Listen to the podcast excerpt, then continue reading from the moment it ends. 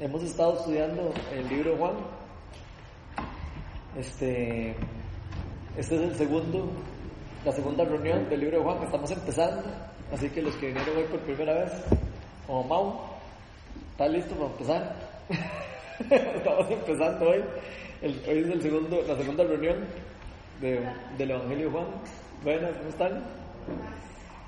Y entonces, eh, estamos todos como emocionados porque es un nuevo libro, es un nuevo, una nueva aventura. Acabamos de terminar el libro de Daniel y la vez pasada estuvo muy lindo. Vamos a ver cómo, qué es lo que hace Dios hoy y qué quiere que aprendamos hoy. Hoy vamos la vez pasada estuvimos en, en el capítulo 1, estuvimos entre el versículo 1 y el 18. Me gustaría como nada más rápidamente, ¿quién se acuerda de las cosas principales que vimos la semana pasada? Que Dios nos mandó a hacer en medio de la oscuridad. Que nos mandó.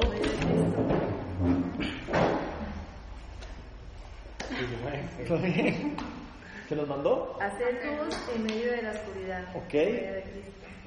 Ok. Eso suena. Y también que nos envió la luz. Que es sí. Estando en la oscuridad. Entonces sí, nos mandó a hacer luz, pero también nos mandó la luz. sí, nos mandó la luz para poder. Okay vimos ahí eh, algunas cosas curiosas del Evangelio. Eh, este Evangelio es muy diferente a los demás. De hecho, por eso los demás se les llaman los Evangelios sinópticos, porque todos tienen como los relatos eh, muy parecidos y, tienen como más o menos la misma, las mismas historias. Parecidas. El de Juan es bastante diferente.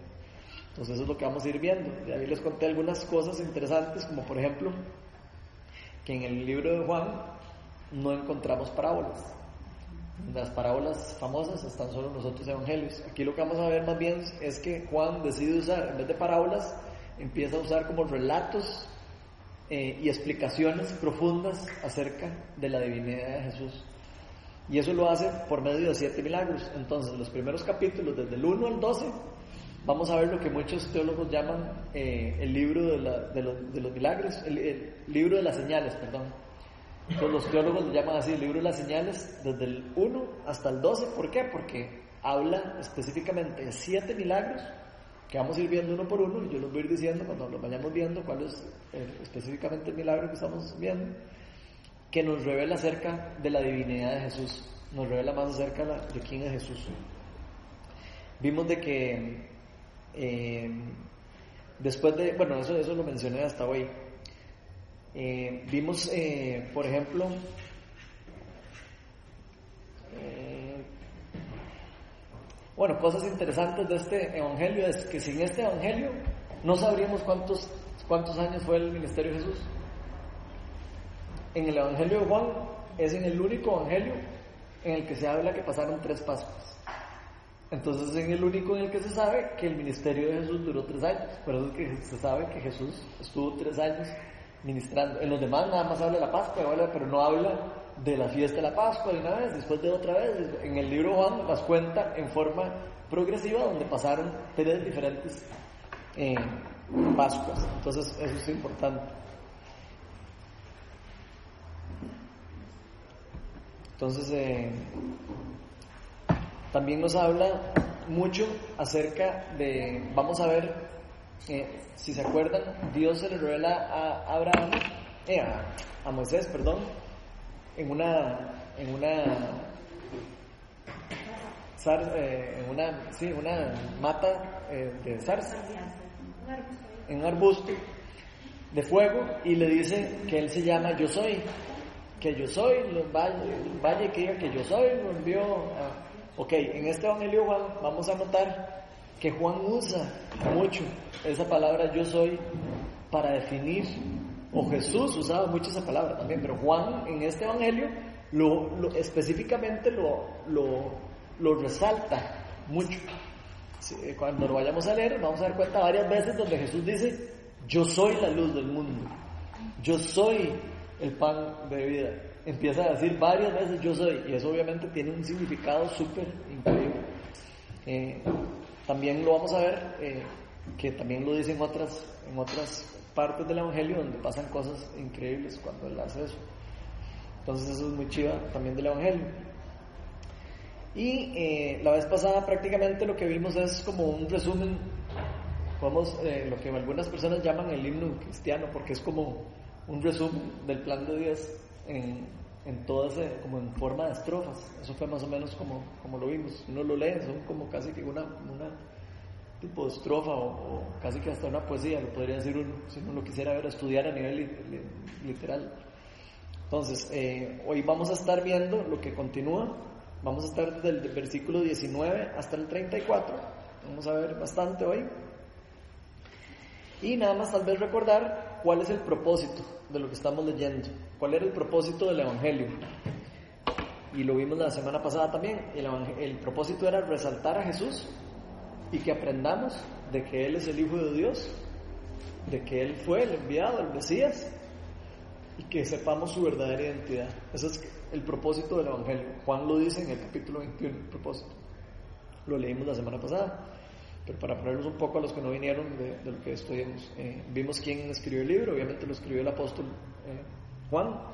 En esto hay mucha, eh, siempre hay, como siempre, hay mucha duda, hay mucho los estudiosos, algunos creen que no fue Juan, algunos creen que fue apóstol, discípulos de Juan, otros creen que fue otras personas, como, en todo, ¿verdad? Pero el mismo apóstol lo dice en el, mismo libro, que fue él el que lo escribió. Entonces nosotros creemos que la palabra de Dios eh, es inerrante y, que es inspirada por Dios y que todo lo que está escrito es verdad. Entonces podemos creer y tener la garantía de que fue Juan el apóstol que escribió el libro. Entonces vamos a ver del 19 al 28. ¿Quién lo quiere leer? 1.19. El 1, capítulo 1, desde el 19 hasta el 30. Primero leemos hasta el 28 y después leemos hasta el 34. Vamos a leerlo todo. Del, 1 al 28, del 19 al 28, por favor. Voy a ver si no me falta la vista. No importa. No me falta, voy a ver si. Es, ay, Dios mío. Este es el testimonio de Juan.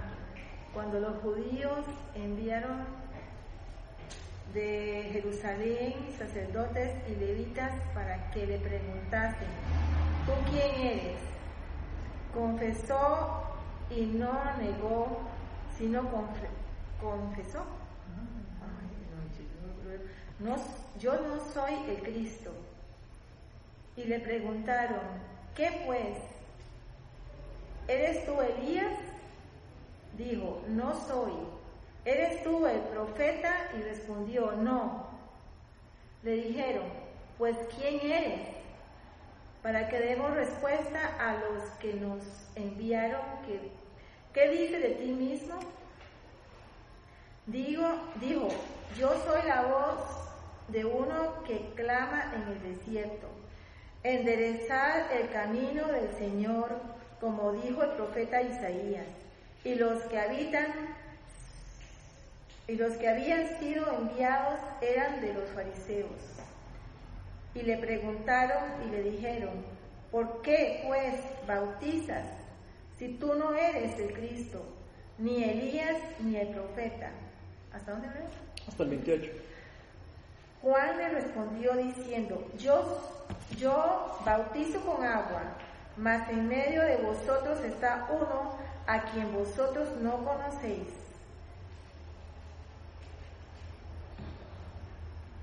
Este es el que viene después de mí, el que es antes de mí, del cual yo no soy digno de desatar la correa del calzado. Estas cosas sucedieron en Betábara. ¿Ah?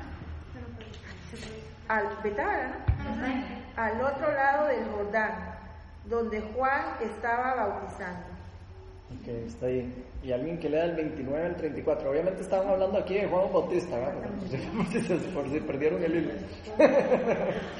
Dice, al día siguiente, Juan vio a Jesús que se acercaba a él y dijo, aquí tienen al Cordero de Dios que quita el pecado del mundo. De este hablaba yo cuando dije, después de mí viene un hombre que es superior a mí, porque existía antes que yo. Yo ni siquiera lo conocía, pero para, para él si para que él se revelara al pueblo de Israel, vine bautizando con agua. Juan declaró, vi al Espíritu descender del cielo como una paloma y permanecer sobre él. Yo mismo no lo conocía, pero el que me envió a bautizar con agua me dijo, Aquel sobre quien veas que el Espíritu desciende y permanece es el que bautiza con el Espíritu Santo. Yo lo he visto y por eso testifico que este es el Hijo de Dios. Ahora, eh, del 35 al 51. El siguiente día, otra vez estaba Juan y dos de sus discípulos. Y mirando a Jesús que andaba por allí, dijo, He aquí el Cordero de Dios. Le oyeron hablar los discípulos y siguieron a Jesús. Y volviéndose Jesús y viendo que le seguían, les dijo, ¿qué buscáis? Ellos le dijeron, Rabí, que traducido es maestro, ¿dónde moras? Les dijo, venid y ved, y fueron y vieron dónde moraba, y se quedaron con él aquel día, porque era como la hora décima. Andrés, hermano de Simón Pedro, era uno de los que habían oído a Juan y habían seguido a Jesús. Este halló primero a su hermano Simón y le dijo, hemos hallado al Mesías, que traducido es el Cristo. Y le trajo a Jesús y mirándole Jesús dijo, tú eres Simón, hijo de Jonás, tú serás llamado Cefas, que quiere decir Pedro. Hijo de Juan. Hijo de Juan. ¿Hasta ahí? Hasta el 51. Vamos a ver todo.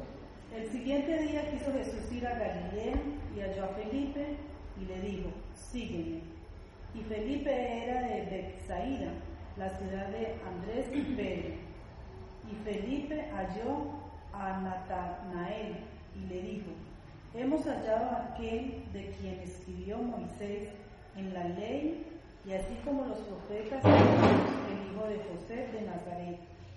Natanael le dijo, de Nazaret puede salir algo de bueno. Le dijo Felipe, ven y ve. Cuando Jesús vio a Natanael que se le acercaba, dijo de él, he aquí un verdadero israelita en quien no hay engaño. Le dijo Natanael, ¿de dónde me conoces? Respondió Jesús y le dijo, antes que Felipe te llamara, cuando estabas debajo de la higuera, te vi. Respondió Natael, ¿y de dónde? Rabí, tú eres el Hijo de Dios, tú eres el Rey de Israel. Respondió Jesús y le dijo, ¿por qué te dije? Te vi debajo de la higuera. ¿Crees? Cosas mayores que esas verás.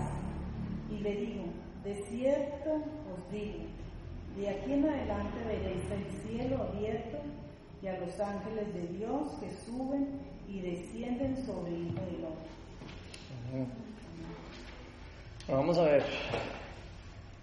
¿Qué les llama la atención del, del, de lo que está empezando? Vamos en orden, digamos, porque primero vemos cómo eh, se nos está empezando como a, a, ver un poco acerca de la, de la identidad de Juan. Vemos que empieza el libro como, como a aclararnos un poco acerca de la identidad de Juan. ¿Se acuerdan por qué? ¿Por qué Juan, por qué el, el apóstol, por qué está enfocándose tanto en Juan el Bautista al principio del libro? ¿Alguien se acuerda de eso? Quiero para dejar claro que, era el que venía antes de él, camino. Uh -huh. Sí, muchas personas estaban siguiendo a Juan el Bautista y había muchas personas que creían que el Mesías había podido hasta haber sido Juan el Bautista. Había mucho, todavía, mucho enredo. Entonces, obviamente, eh, todos los libros de la Biblia fueron escritos como a un, a un público. O sea, digamos, la persona cuando escribió, inspirada por el Espíritu Santo, obviamente escribió a una necesidad, escribió hacia un público específico. Aquí está escribiendo a griegos, como les dije, y a romanos, eh, a griegos y a judíos al mismo tiempo, ¿verdad? Y para, quitar todas las, eh, las dudas y todas las cosas que, estaban, digamos, digamos, en la iglesia, porque había mucha duda acerca de Jesús, había mucha duda acerca de Jesús había sido un Dios, había sido un humano, si había sido... Entonces el libro de Juan se, eh, obviamente está súper enfocado en la divinidad y en cómo era Cristo y en cada una de las cosas, eh, digamos, que, que, había duda en los corazones. Y aquí podemos ver eh, cómo, bueno, en, los otros evangelios Juan también, Juan el Bautista también niega ser Cristo. Si, vemos en otros evangelios, también ahí lo niega.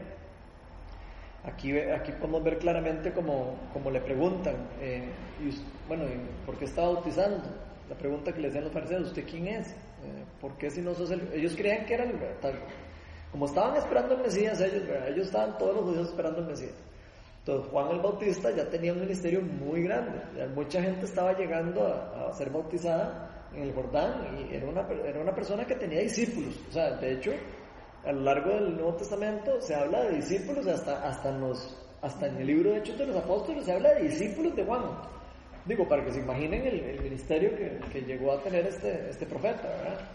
Eh, entonces, eh, eh, aquí vemos a, Juan, ¿verdad? Obviamente, proclamando de que él, la humildad que él tiene, ¿verdad? Inclusive que Dios lo usaba de una forma súper poderosa, ¿verdad? Porque obviamente que Dios lo usaba en forma poderosa. De hecho, aquí podemos ver, no sé si aquí lo dice, pero en otras partes de la palabra de Dios dice, Jesús mismo dice que no hay profeta más más increíble que Juan Bautista antes de él. Entonces, eh, Juan era una persona realmente empoderada por Dios y realmente llamada por Dios y, era una persona que, que, tenía mucha influencia, ¿verdad? Y que llegó a tener todo, eh, un ministerio lindísimo, especialmente este ministerio del bautismo de arrepentimiento, ¿verdad? Y, ahí es donde vienen las preguntas, pero ¿por qué, por qué bautizaba? Eh, nunca se han preguntado por qué, por qué bautizaba a los judíos. ¿O, por qué bautizarlos eh, del arrepentimiento? ¿Qué creen de eso?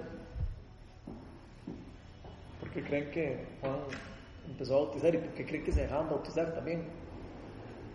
Serán judíos.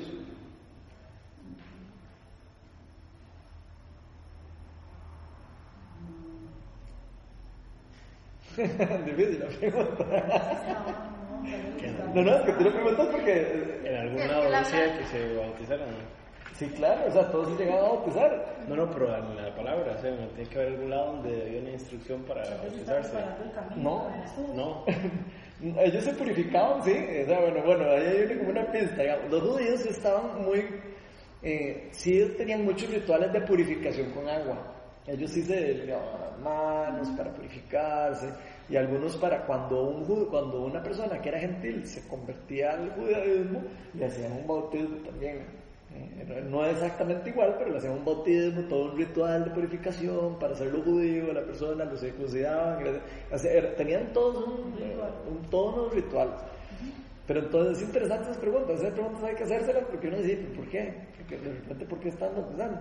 Entonces vean que, vean que, vean que loco, digamos, lo que está haciendo este, este, este muchacho, digamos, dice que era, la Biblia dice que era un barbudo ahí, que era eh, un nazareno, ¿verdad? Que los que no se cortaban el pelo ni la barba, yo me imagino ahí un peludo así, y andaba, dice, con unas batas ahí, todas raras y todas rotas. Y, nada, más, nada más para que se imaginen el, el, el, digamos, el personaje, ¿verdad?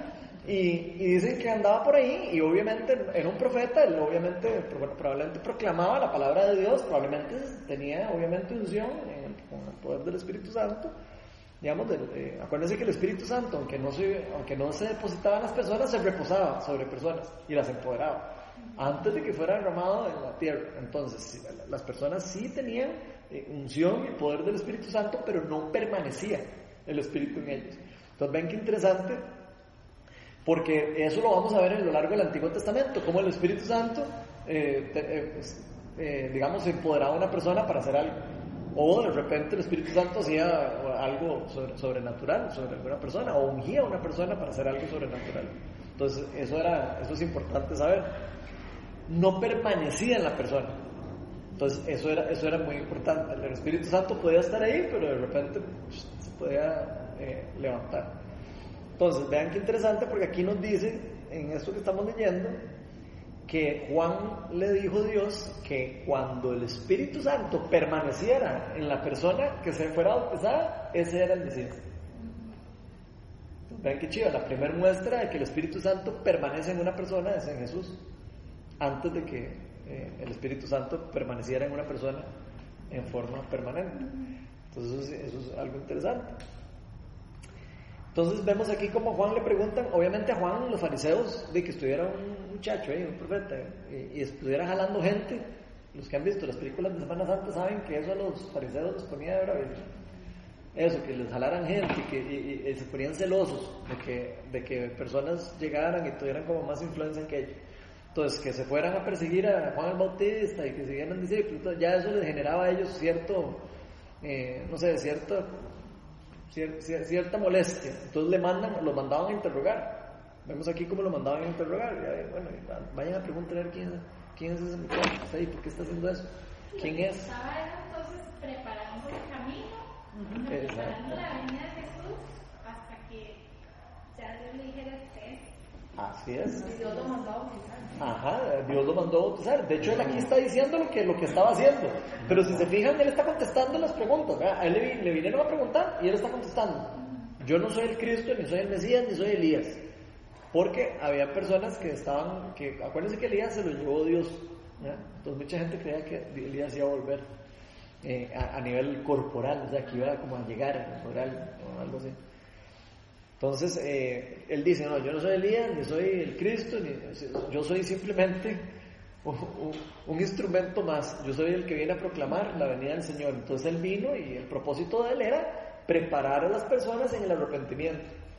Acuérdense que los profetas, todos los profetas siempre venían como a decir, arrepiéntanse, pues, o sea, el Señor, eh, si ustedes no se arrepienten, el, el- pecado va a permanecer en el pueblo y entonces, eso es la, la historia de todos los profetas, los terminaban matando, no, los termina- no les terminaban haciendo caso y luego otra vez se volvía a- el pueblo a, a, correr, a corromper, perdón, a corromper llegaban, algunos decían caso a los profetas, ¿verdad? Y empezaban a seguir las leyes de Dios, el profeta ungido por Dios, ¿verdad? O sea, puesto ahí por Dios, y, el, y de verdad venía el favor de Dios sobre el pueblo, y todo, ¿ok? Entonces, eh, aquí podemos ver cómo Juan de una vez está aclarando, yo no soy nadie, eh, no soy el Mesías, no sé, pero sí tengo un papel importante, el papel importante que yo tenía era de, eh, de preparar el camino del Señor, y además decir, cuando, cuando llegara, preparen el del Señor. Y, y él mismo dijo, porque Dios me, me dijo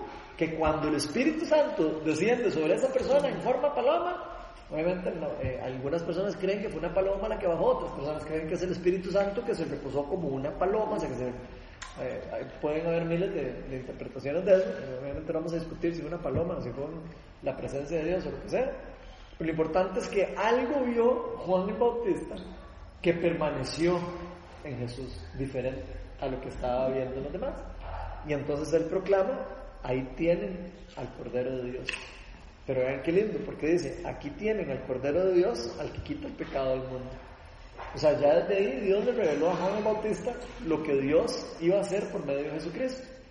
Pero entonces el concepto del bautismo aquí de Juan el Bautista es para el arrepentimiento. Exactamente. Y solo servía para el arrepentimiento. Eso es súper importante.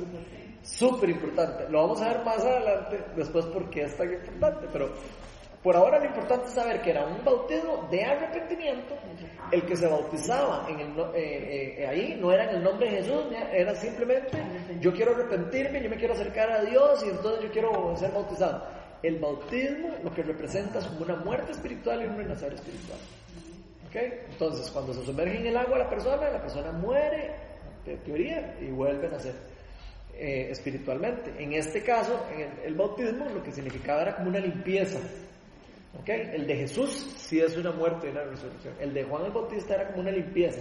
Es como si uno estuviera sucio eh, y peca- pecaminoso y Dios, por, eh, por medio del bautismo, la persona proclamaba el arrepentimiento y el perdón y se le perdonaban los pecados, digamos. Obviamente por, el- por la persona confesaba sus pecados. Esto no era nada más que llegaban, ay, venga, bautiz-". probablemente la persona decía, yo he mentido, yo- o sea, hacía una proclamación de arrepentimiento y lo hacían, era un ritual, ¿verdad? como todos los rituales de los judíos. Entonces eso es importante. ¿Qué otra cosa les llama la atención de eso?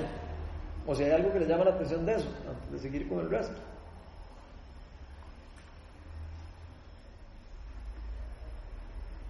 Juan hizo milagros. Que yo sepa, no. Sí sé que la gente lo seguía, pero no estoy seguro, la verdad, eh, Sí, si está que el registrado que haya hecho el milagros. vino cuando vino Jesús, entonces yo creo, creo, creo Sí, yo no. que Bueno, pero milagros también, digamos, Elías y todos los otros profetas sí hacían algunas cosas sobrenaturales, digamos, pero esto tal vez es lo que está preguntando.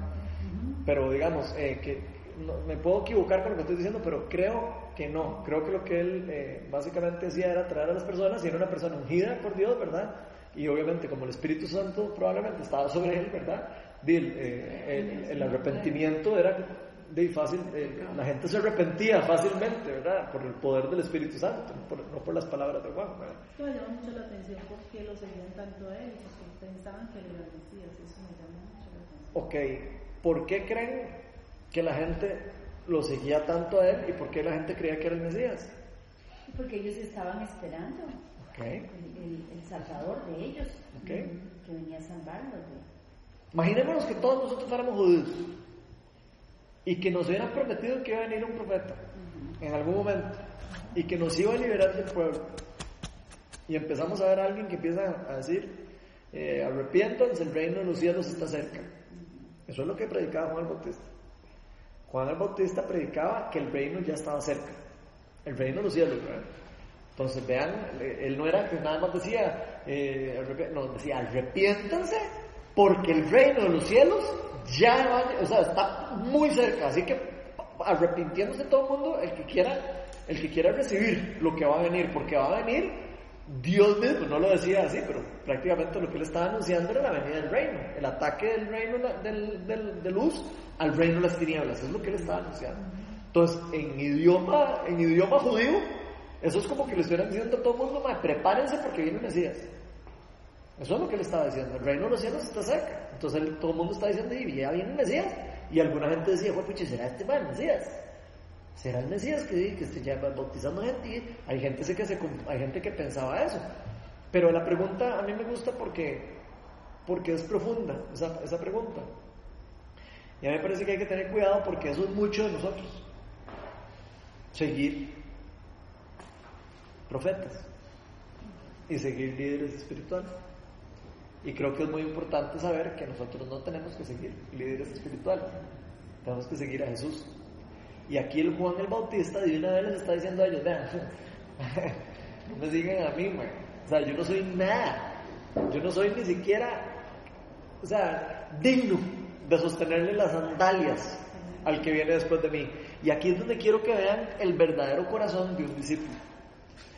Porque es, una, es un corazón humilde, es un corazón que no quiere sobresalir él. Él hubiera querido sobresalir, ahí hubiera podido sobresalir. Pero él no, él tiene un corazón humilde y un corazón de llevar a las personas hacia la verdad, no de confundirlas y de alejarlas de la verdad. Cualquier persona se le podría subir en la cabecilla y un poquito que, de que qué galleta yo con todos estos bautizos que llevo. y- Yo soy Digo, compa este eh, y, y de ahí, mae, si Dios me respalda, sí, mae, es porque yo, porque yo soy galleta, ¿verdad? Digo, eso pasa. Entonces, eso es muy importante para nosotros como iglesia, aprender de la humildad de los discípulos de Jesús, y especialmente como personas ungidas por Dios, así como Juan Bautista, donde fue una persona súper llamada, súper ungida, que dice la palabra de Dios que desde la panza eh, eh, ya era escogido para esto, ¿verdad? Si vemos los otros evangelios, el Evangelio Lucas, que habla del nacimiento de Juan Bautista, creo que era el Lucas. Y en esta versión, no sé, la. NTV dice, yo ni siquiera soy digno de ser su esclavo. Imagínate. Bueno, ¿eh? ni desatar las correas de sus sandalias. Y yo me hago la pregunta, ¿seremos nosotros dignos? Porque digo, Juan Bautista está diciendo que él no era digno. Entonces yo me hago la pregunta, ¿será que nosotros somos dignos? Con su gran amor, nada más. Ok, eso es muy importante saber. Eso, eso, eso es muy importante entender. Nosotros, por sí solos, no somos dignos de nada. No somos dignos de nada. Nosotros no merecemos el perdón que Dios nos dio. Y el perdón, el perdón que Dios nos ofrece. Y la sanidad que Dios nos ofrece. Porque nosotros nos ab- abandonamos, dejamos de Dios, nos alejamos de Dios. Entonces nosotros no somos dignos. Ahora, Jesucristo sabe que nosotros no somos dignos y por eso murió por nosotros. Entonces eso es muy importante entenderlo porque si yo no entiendo que yo no soy una persona digna y que yo necesito a Dios, para estar de nuevo en relación con Dios, no puedo arrepentirme. No puedo entrar en arrepentimiento. Y si yo no entro en arrepentimiento, no puedo recibir el Espíritu Santo. Y si yo no puedo recibir el Espíritu Santo y no puedo recibir a Jesús, no vamos a entrar en el reino de los cielos. O no puedo recibir del reino de los cielos. Entonces por eso Juan el Bautista está diciendo, arrepiéntanse. Que yo se los he enseñado en otra charla, la palabra que usa en, griego es metanoia. Metanoia significa cambio de mentalidad. No significa solo arrepentirme de los pecados, sino significa todo lo que ustedes pensaban de Dios, que Dios era malo. Todo lo que ustedes pensaban que, ustedes eran buenos, que ustedes eran demasiado buenos, que ustedes yo no le he hecho nada malo a nadie, yo soy una persona buena, no sé por qué. Todas esas cosas que ustedes piensan, bueno, cambien de mentalidad. Porque si no cambian de mentalidad, no van a poder entrar en el reino de los cielos. ¿Por qué? Porque van a seguir en sus mentiras y en, las mentiras que el mundo ofrece. Entonces el arrepentimiento es más allá de solo arrepentirme de mis pecados, sino es entender el, todo el, el concepto, digamos, de por qué yo me estoy arrepintiendo, por qué yo, por qué yo me necesito arrepentir. Muchos de aquí podríamos estar diciendo, ¿y por qué acaso yo he hecho algo nada malo? Pues sí, la palabra de Dios nos enseña que todos, desde que pecamos, en desde que Adán y Eva pecaron en el Edén, eh, recibimos, digamos, toda una, eh, se rompió una relación con Dios, entonces todos tenemos que volver a Dios. ¿Cómo volvemos a Dios? Solo por medio de Jesucristo. Jesucristo dijo, yo soy el camino, la verdad y la vida, y nadie llega al Padre sino por mí. O sea, solo por medio de Jesucristo podemos hacer eso.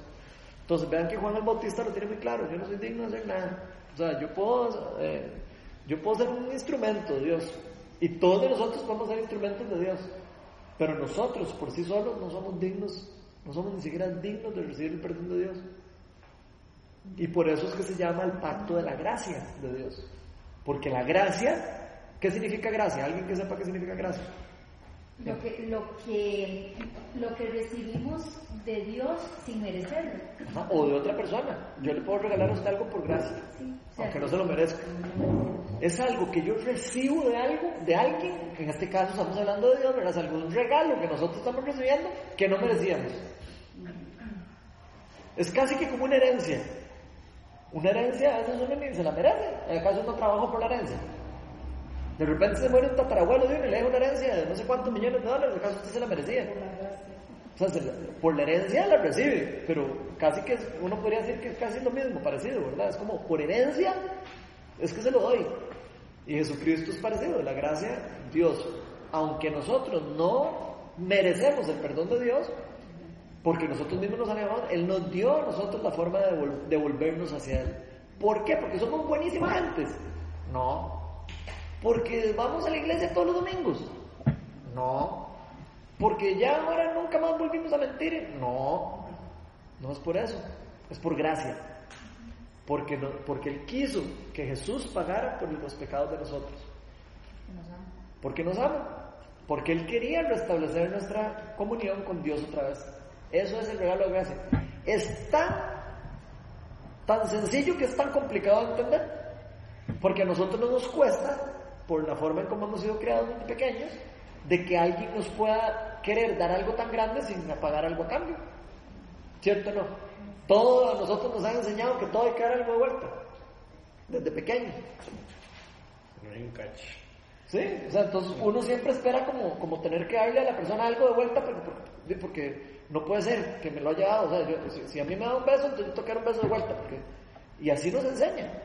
Dios no. Dios da el amor de Él sin recibir nada a cambio. O sea, sin pedir nada a cambio nosotros. Más que creamos en Él. Que creamos en Él que creamos que de verdad nosotros, Él nos creó para un propósito. Y que nos creó a imagen de Él y semejanza de Él. Por supuesto que eso, cuando nosotros lo entendemos, nuestra vida es transformada. ¿Por qué? Porque empezamos a... eh, muchas de las cosas que Satanás ha querido hacer en nosotros es robarnos nuestra identidad, robarnos nuestro propósito. Entonces vamos a ver un montón de personas que dicen, hey, ¿yo por qué no tengo nada yo que hacer en el mundo? ¿Por qué estoy en el mundo? Porque no entienden el propósito de que están en el mundo. Si nosotros sabemos cuál es el propósito, nuestro propósito y nuestra identidad, no estaríamos preguntando por qué estamos en el mundo, sino inmediatamente sabemos que somos, estamos en el mundo por un propósito. Entonces, una de las cosas que Satanás quiere robar y destruir es el propósito. ¿Qué es lo que nosotros tenemos que ayudarle a la gente? A encontrar el propósito, de vuelta. Personas que se sienten vacías, que no encuentran. ¿Por qué? Porque no, hay algo que no encuentran, algo, algo que no encierra en su vida. Que tienen un vacío y dicen, no encuentro, no hay algo que, hay algo que me hace falta. Hay algo que no encuentro. ¿Sí? Probablemente lo que les está haciendo falta es encontrar el propósito y su identidad como hijo de Dios. Y por eso, eh, cuando uno le entrega a Dios el corazón, por eso es algo sobrenatural lo que pasa en uno. Porque hay algo que se cambia en uno. Lo que, lo que antes mi identidad me decía, que yo era una cochinada, o sea, usted no es nada, usted, Dios no lo quiere y usted, no, usted está solo en el mundo. Toda esa mentira cambia. Porque automáticamente nos dice Dios que nosotros somos llamados a ser hijos de Dios. ¿Y qué significa ser hijos de Dios?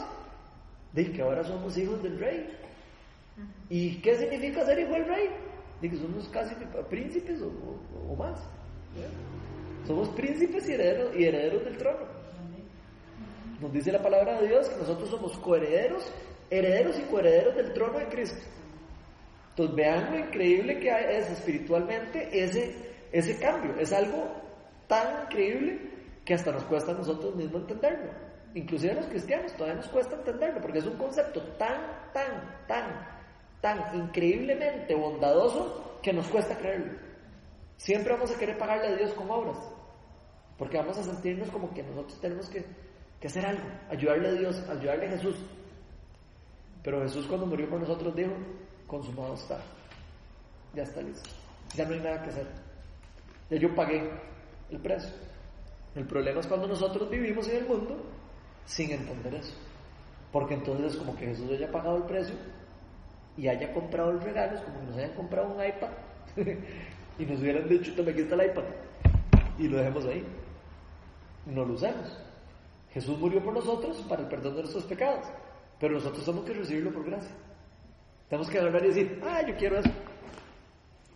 Ahora sí ya tengo mi iPad. Es lo mismo con la identidad. Yo tengo, ah, ok, Dios murió por mí, ok, yo quiero recibir esa identidad. Y de ahora en adelante, yo voy a ser un hijo de Dios. ¿Por qué, ¿Por qué? ¿Porque me lo dice Ronald? No, porque me lo dice la palabra de Dios. ¿Porque me lo dijo Juan el Bautista? No, porque lo dijo Jesús. Jesús mismo lo dijo. Y porque toda la Biblia nos lo viene diciendo. Si uno se pone a estudiarla, se da cuenta que todo el plan de salvación viene desde el inicio hasta el final, explicando Jesús. Lo que va a hacer Jesús, lo que va a pasar con Jesús, el cordero. Por eso empezó con los corderitos, con lo que la semana pasada, los tinteles, la sangre, todo lo que iba a dar, hasta que llegó el Cristo, que era el Mesías, que era el que iba a ser el libertador del pueblo. Y eso es lo que, lo que, estaba, lo que los profetas habían anunciado, que iba a venir un libertador. La gente estaba esperando a un libertador político pero Dios iba a liberarlos del pecado, que era algo todavía más maravilloso, porque nosotros podemos vivir bajo esclavitud en el mundo, podemos vivir en un, en un régimen, en esclavitud, pero nunca podemos vivir en esclavitud espiritual después de que entregamos la vida a Jesús. Somos libres en espíritu. Y eso es lo que los judíos no pudieron ver, no pudieron entender. La, libertad que Jesús estaba ofreciendo y que traía era la verdadera libertad. No la libertad de vivir eh, bajo los romanos o no bajo los romanos.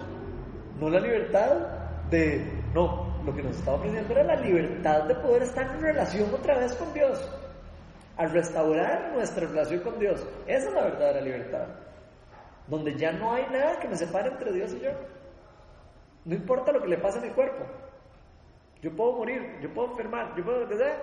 No hay nada que me vaya a separar de Dios. Porque Dios ya pagó por la muerte de nosotros.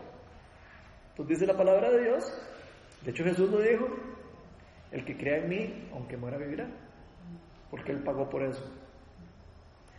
Entonces, ¿qué otra cosa le llama la atención de eso, de, algo de ahí? O, de lo que sigue? Usted dijo que el bautismo de Juan, de Juan el Bautista, Bautista era una limpieza o un bautismo de arrepentimiento.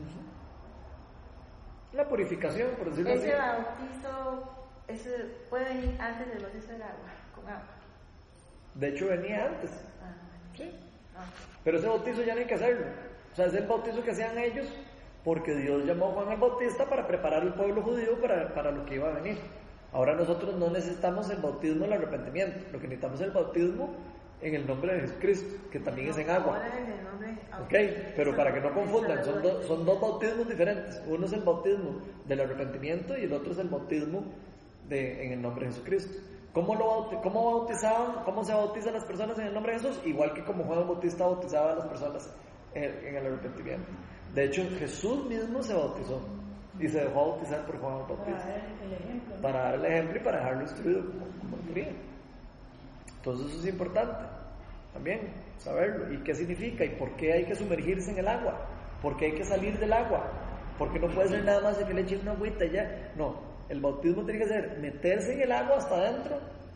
Es como que lo sepulten a uno, es como una sepultura y que uno vuelva a nacer. Eso es lo que simboliza. Entonces tiene que ser hecho y simbolizado y efectuado en lo que, en lo que verdaderamente estoy queriendo simbolizar con Dios, ¿verdad? Yo entro al agua, agua muerto y salgo del agua como una nueva creación. Eso es lo que simboliza. Obviamente el, el- el- nacimiento espiritual no se da en el bautismo, se da antes del bautismo. Pero el bautismo es como una es como un acto de fe y es como un acto que de alguna manera también algo de gracia imparte. ¿Por qué? Porque es como que yo le diga a Dios, ok, yo, yo, quiero reflejar lo que, lo que estoy experimentando.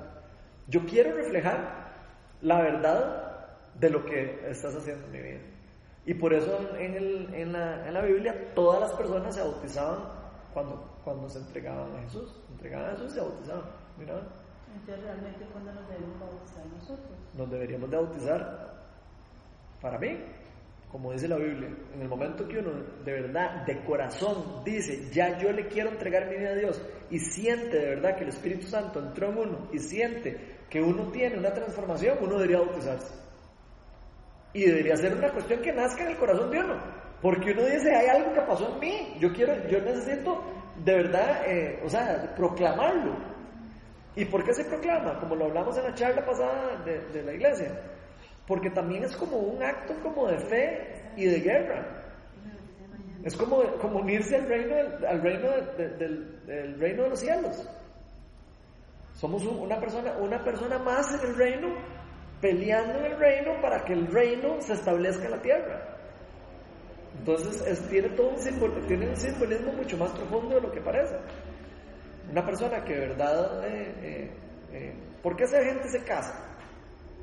¿Por qué no nada más firma un papel y ya?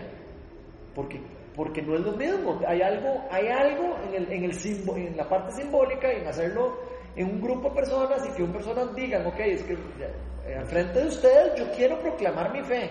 Yo quiero decirle aquí a Dios hoy, al frente de todos ustedes, que yo voy a cambiar, que voy a ser una nueva persona. Eso es lo que estoy... No, no. Ah. Ah, no, qué gusto. Usted dice, ¿por, ¿por qué se casan? Sí, yo iba a decir, no sé, porque-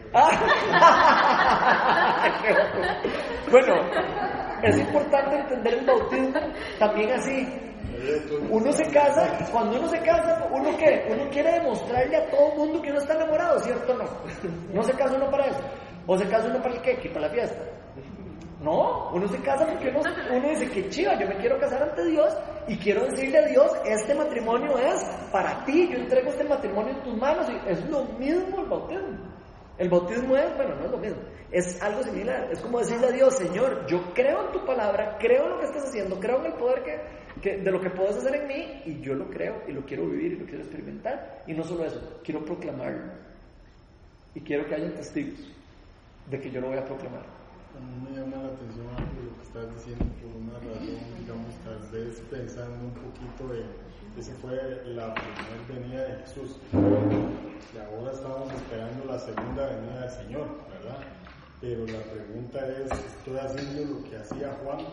Esperando la segunda venida del Señor, estoy proclamando el mensaje de salvación, estoy siendo un ejemplo como, como Juan lo hacía, estoy haciéndolo con mis hijos, digamos, diciéndoles, el Dios al que yo amo de verdad existe y van a ver que va a hacer esto con nosotros y cuando tenemos una necesidad le pedimos a Él y Él lo va a hacer porque eso hacía Juan y esa era la diferencia de Juan con el resto, ¿verdad? Él decía, eh, yo vengo a preparar el camino. ¿De quién si no lo conocían? ¿Verdad? Pero él lo proclamaba porque su fe, ¿verdad? Le había dicho el Señor que él era el que iba a preparar el camino, ¿verdad? Y él iba a saber, iba a reconocer cuando Jesús se apareciera, ¿verdad? Y él decía, no soy digno de él, ¿verdad? Pero él sí sabía.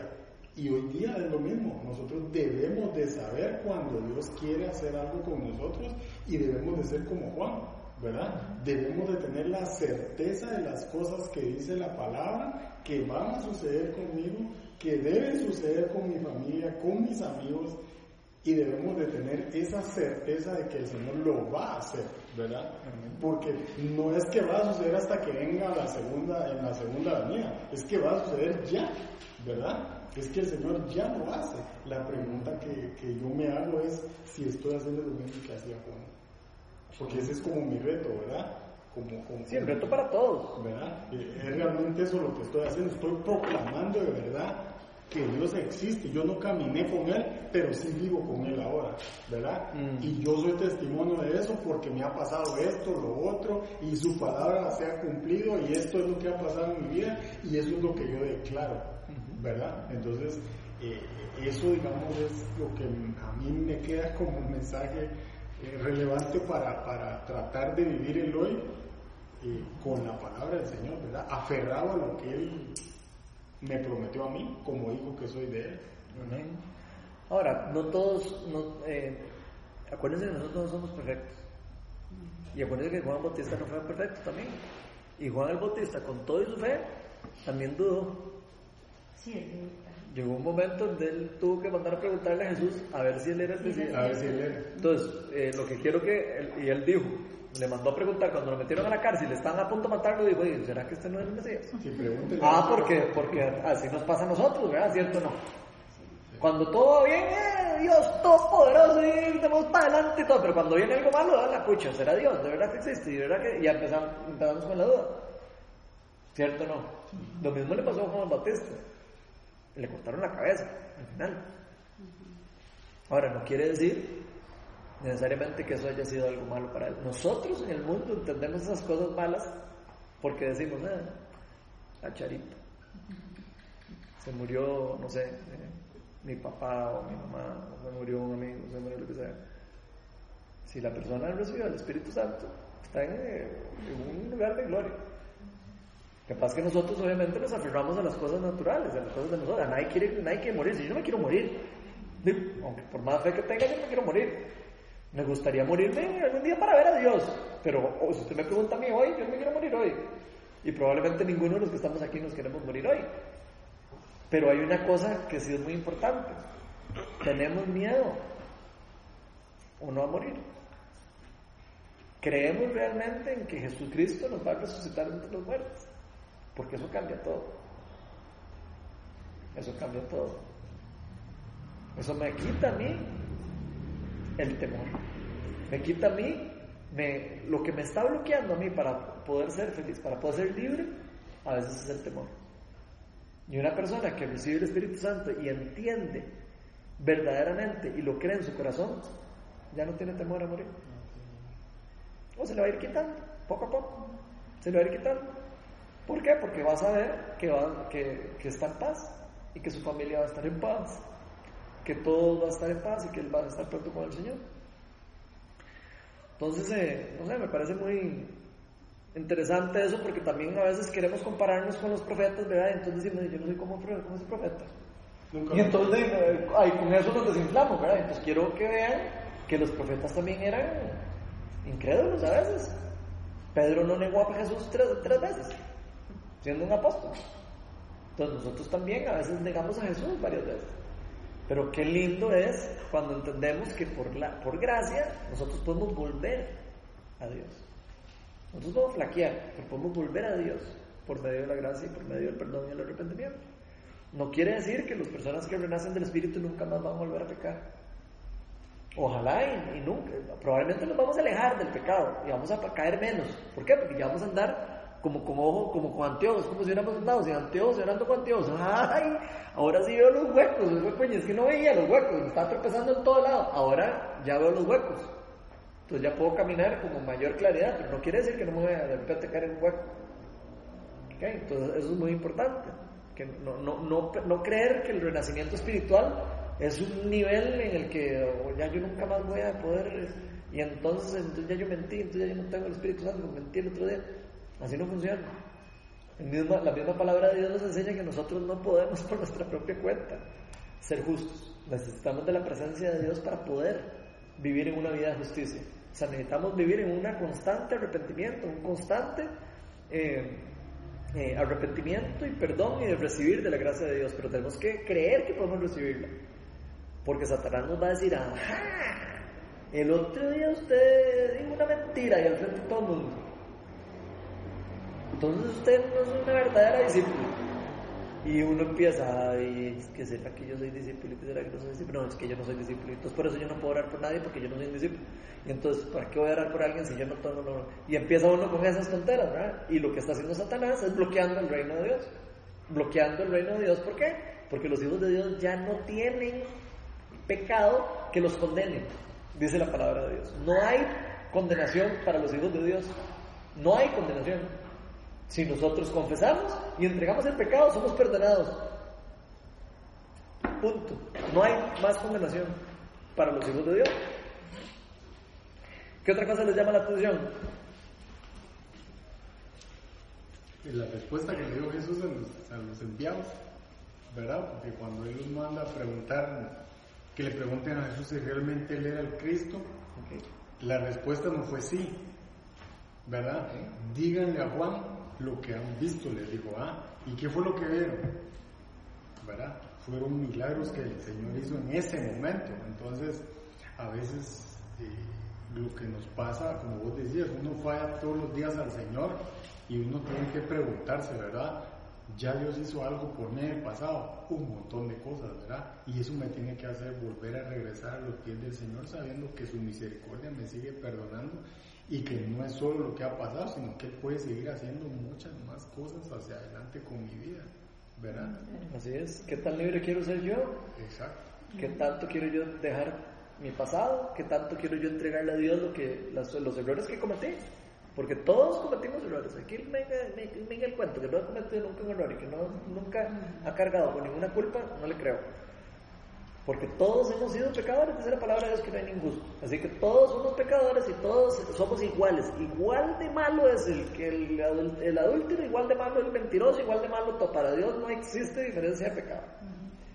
Lo único que existe es, ¿es un hijo de Dios o no es un hijo de Dios? Porque para Él cualquier pecado la paga es muerte, dice la palabra de Dios. Entonces, lo único que nos libra a nosotros del pecado es el sacrificio que Jesucristo hizo por nosotros. No es el que entonces, eh, es que ya yo no hago esto, pero a veces digo mentiritas, pero las mentiritas son más pequeñas. Eso no tiene nada que ver. O las personas que creen que no, yo para qué necesito nada de Dios, si, si yo soy bueno, yo soy, yo soy una persona que es buena. eh, La verdad, yo nunca le hago nada malo a nadie. No funciona así. No funciona porque yo sea bueno, porque no sea malo. Funciona solo porque nosotros de verdad pongamos nuestra fe en nuestro Señor Jesucristo. Entonces eso también es importante. ¿Qué le llama la atención de los primeros discípulos? Que vimos ahí. Vemos de que ahí dice que al día siguiente Juan estaba con dos discípulos. Oiga, estaba con dos de sus discípulos, dice ahí. Digo, porque vean como si tenía discípulos. ¿Y quiénes eran esos dos discípulos? Simón. Simón y, And- Simón y Andrés, ¿verdad? Ok. Pues vean que Simón y Andrés eran eh, discípulos de Juan antes de ser discípulos de Jesús. Y eso es importante también. Y Juan dijo, a mí ya no me sigan, vayan ahora sigan al, al que es de verdad. Y ellos le obedecieron. Y ellos lo vencieron. Ojalá nosotros de verdad hiciéramos eso. No seguir a líderes, sino seguir al de verdad. Nunca poner los ojos en líderes, nunca poner los ojos en personas que veamos que hasta, hasta inclusive que hasta que el Espíritu Santo se mueva con poder. Porque eso no es en donde tenemos que poner los ojos, tenemos que poner los ojos en Jesús, que es la fuente de vida, la fuente de poder y el verdadero eh, Mesías. A mí me gusta mucho ahí que Jesús les dice, Jesús se volvió a ver y lo seguían, lo seguían a él y él les preguntó, ¿qué buscan? ¿Qué pregunta más interesante es? ¿Qué buscan? Les dice Jesús cuando se le acercaron a él.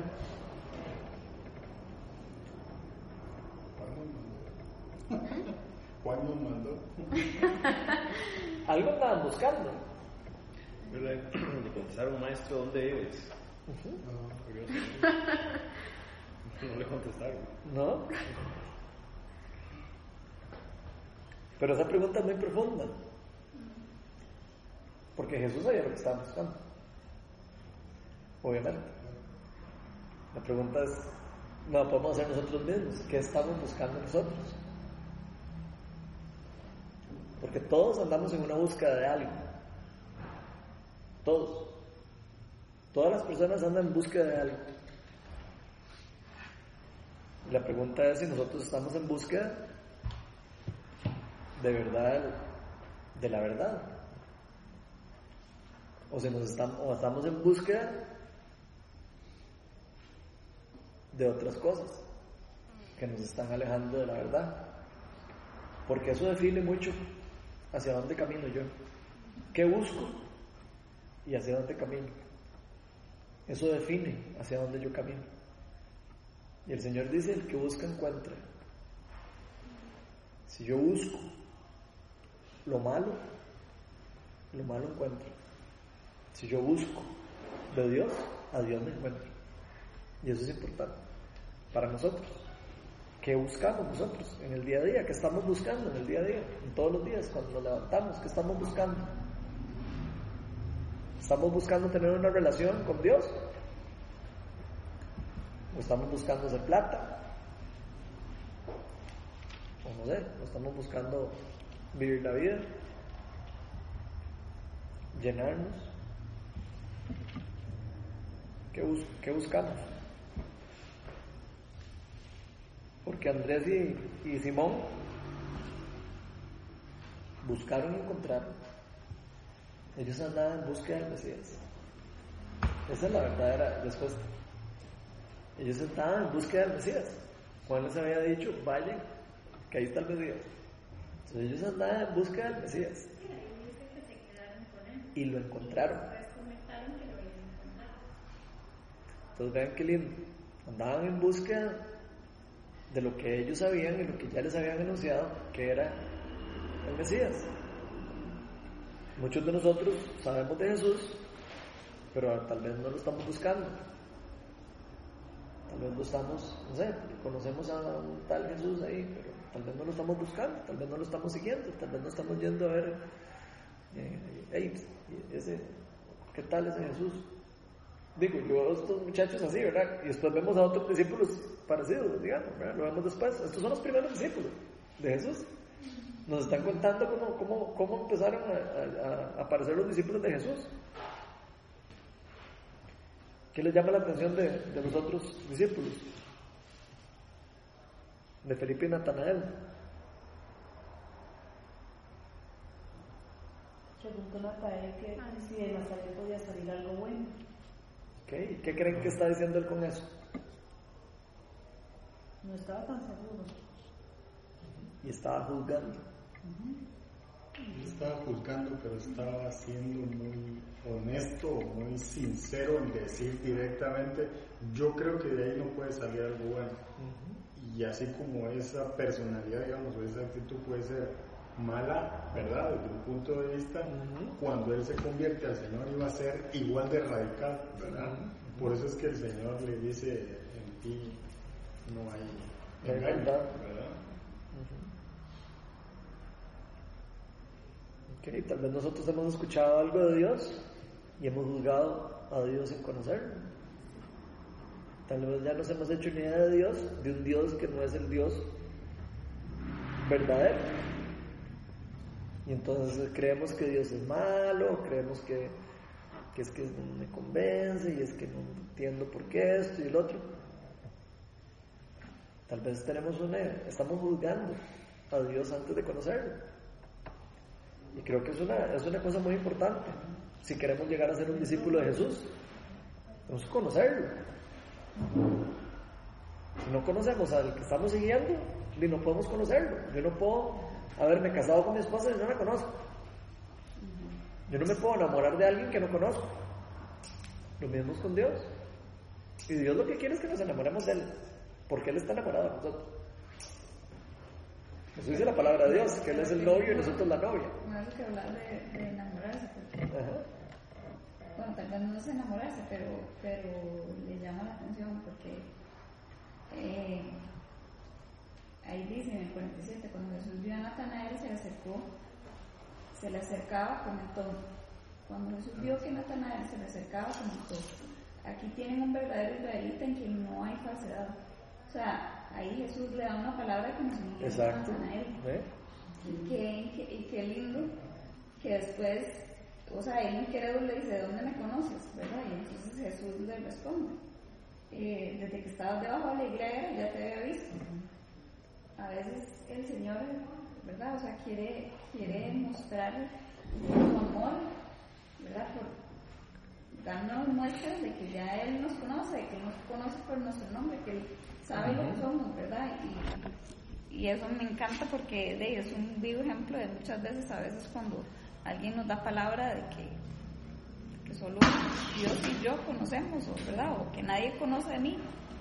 Porque a veces, por ejemplo, ya, digamos, somos cristianos, eh, creemos en Dios, pero hay algo que en nuestra mente todavía no se ha derribado. Yo tengo duda de que Dios pueda, por ejemplo, eh, darme el don de lengua, o hacer un milagro a o hacer algo que yo, yo, yo realmente no lo creo. Y Natanael lo que le estaba diciendo es, yo no creo que lo puedas hacer, ¿verdad? En la realidad de hoy, digamos, nos pasa. A veces yo le digo, Señor, yo no dudo que lo puedes hacer, pero por alguna razón dudo y yo quiero que me des esa fe, ¿verdad? Y eso es ponerse en las manos del Señor porque al final Natanael lo que está diciendo es eso, ¿verdad? Yo no creo que salga algo bueno de ahí. Y cuando el Señor le revela de dónde lo conocía, eso quiebra su paradigma, ¿verdad? Sí, porque después ahí dice, Rabí, tú eres el Hijo de Dios. O sea, de verdad que cuando eso sucede, o sea, se le quiebra a uno, como dice, tiene que existir Dios, porque ¿quién más va a saber si no es Dios? claro. Y ahí hay que pedirle al Señor, aunque yo dude, Señor, dame esa fe que necesito para que, para que, para creer, para que las cosas sucedan, ¿verdad? Porque nuestra mente es muy limitada y Él es soberano. Entonces, eh, eso nos va a pasar muchas veces y a medida que nos entreguemos y nos dispongamos en la mano de Él, Él va a hacer más. ¿Y, y cuál es la razón, perdona, cuál es la razón por la cual Natanael dice que, que si de Nazaret puede salir algo bueno? ¿Por qué? ¿Qué había en Nazaret? Porque Nazaret era un lugar de Un pueblito. un ¿verdad? pueblito de, como decir que salga, no sé, de, no sé, de la Guasima, no sé, no, no, no, es que no sé cómo compararlo, pero eh, era un lugar muy, muy, eh, donde no había, no había gente, no había gente reconocida, no sé, no, no había gente famosa, o sea, era un lugar. O sea, por esa razón común. no había otra razón que no fuera la humildad, por ejemplo, gente sencilla, gente... Probablemente, y acu- acuérdese que ellos se basaban mucho también en las apariencias y en, en el conocimiento de las personas. Acuérdese que a los apóstoles, una de las cosas que más les impresionaba a los fariseos era que eran personas no estudiadas. Y que tenían el poder de Dios de una forma y- Y los fariseos eran de y otras Los fariseos eran eh, Eran Biblias caminantes, ¿verdad? O sea, eh, Torás caminantes. No había Biblia en ese momento, pero los- se sabían la Biblia de memoria. Me parece muy bonito. ¿Qué otra cosa les llama la atención para cerrar? Lo que dice en el 50. Ujú. Ok, es el de que... de- de- Respondió Jesús y le dijo, ¿por qué te dije, te vi debajo de la higuera? ¿Crees? Mm, Cosas mayores que estas verás. Qué lindo eso, porque eso se complementa con lo que Melania estaba diciendo. Digamos, por ejemplo, Dios nos puede dar una palabra de conocimiento aquí, nos puede dar un milagro aquí. Y nosotros, y, y ahí Jesús está diciendo, ¿qué? Porque vio el milagro, creyó. Más cosas, más cosas increíbles usted va a conocer de Si se acerca a mí y me busca.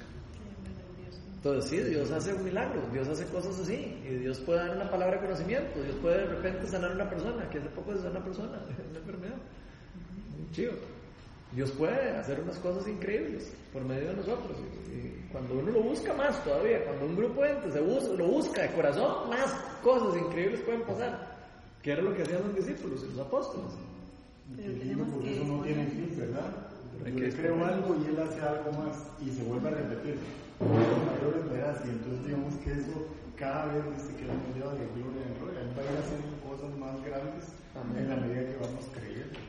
Sí, tal vez como para cerrar ya, porque ya para no, para no extendernos mucho, porque ya son las 9 y 7, eh, el Señor nos dio dones espirituales, y nos dio dones espirituales con la, con la intención de evangelizar, con la intención como lo estamos viendo en el, en el discipulado, de evangelización poderosa. Aquí por medio de un don espiritual, una persona está acercándose a Dios, a Jesús más rápido.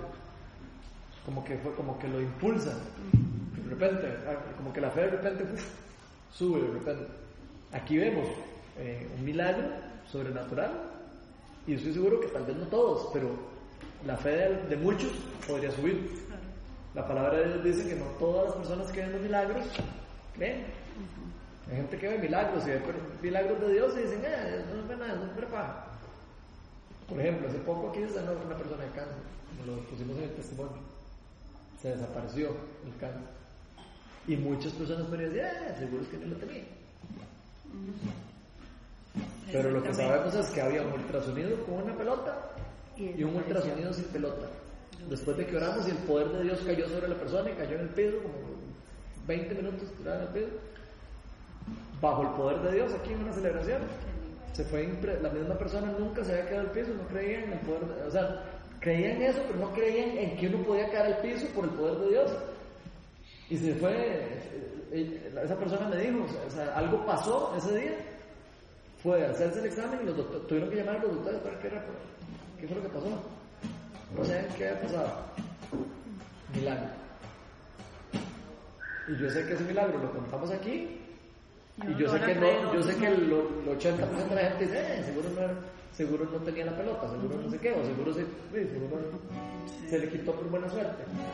No, es que sí es cierto. Y, y eso es lo que está diciendo aquí Jesús. No se, no se maravillen por, por un milagro, porque uno, un milagro es apenas una pizca de lo que yo puedo hacer. Una pizca de lo que yo puedo hacer. Puede hacer milagros, puede sanar cánceres, puede renovar nuestra vida, puede cambiarnos por completo. Solo cambiarnos, imagínense qué más milagro que es. De hecho, como siempre lo digo, no hay milagro más increíble que el que una persona vuelva a nacer.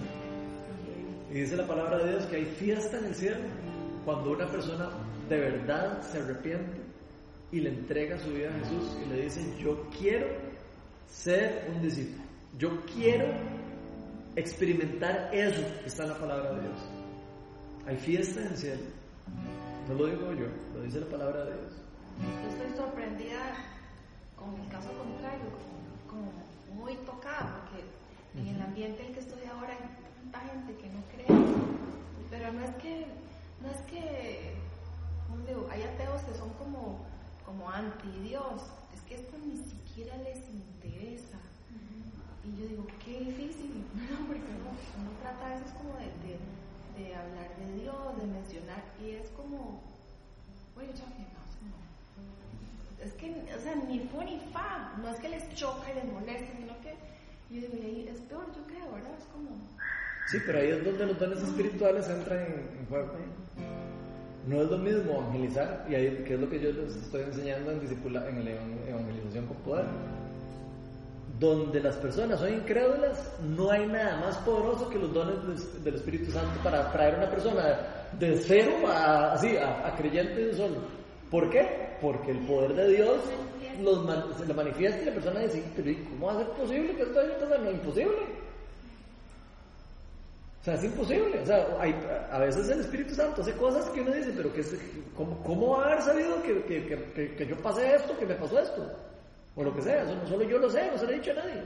Y el Dios puede revelarlo para que uno eh, se, se arrepiente, entre en arrepentimiento y conozca a Dios. Y uno hace eso y uno dice, ah, no, aquí de verdad hay un Dios, de verdad.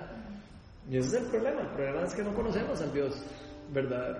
A veces, digo yo, no estoy diciendo que todos aquí. Me refiero es que nos pasa mucho, o a mí me pasó mucho en mi vida, que viví mucho de mi vida sin conocer al Dios verdadero.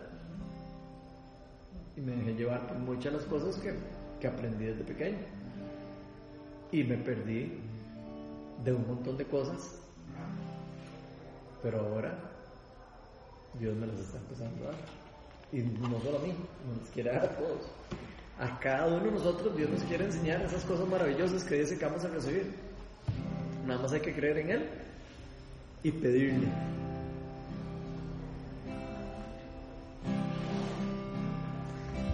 ¿Queremos más de Dios? Pidámosle a Dios. Jesús decía, nadie que me pida el Espíritu Santo le voy a dar un escorpión o una serpiente.